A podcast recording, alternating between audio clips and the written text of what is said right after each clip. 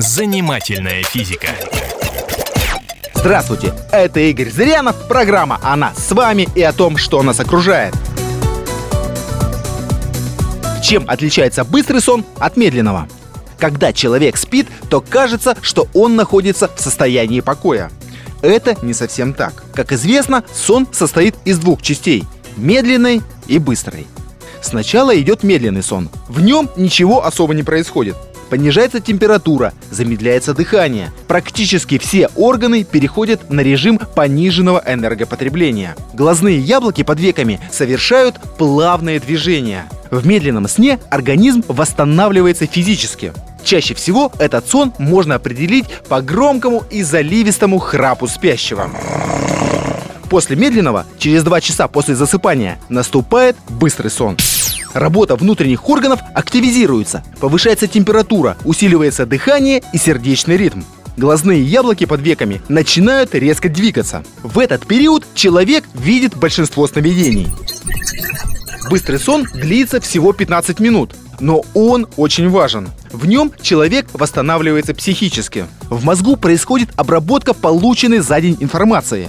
Лишение быстрого сна приводит к тому, что человек становится рассеянным, агрессивным, у него снижается память, возникают неопределенные страхи и галлюцинации. Даже если человек просыпается не сам, а его будет, то в момент пробуждения у него хоть на несколько мгновений, но появляется фаза быстрого сна со сновидениями. После быстрого сна опять приходит медленный, и все повторяется снова. За ночь таких циклов медленный сон быстрый может быть до 6 штук. Ближе к утру длительность медленного сна уменьшается, а быстрого, наоборот, возрастает. Треть жизни человек должен проводить во сне. Тех, кто не соблюдает это требование, жизнь в итоге наказывает целым букетом болезней. От эндокринных и сердечно-сосудистых до психических и онкологических. Почему? Ответ прост – Организму требуется ежесуточный отдых и ремонтно-профилактические работы. А они, так уж запрограммированы природой, большей частью проводятся в нашем теле ночью. В какой-то степени сон для человека важнее пищи. Человек может прожить без пищи около двух месяцев, без сна же очень мало.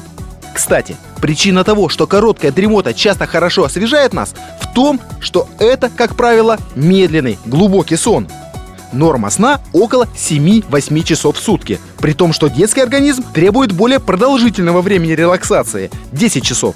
К старости эта цифра снижается до 6. Занимательная физика.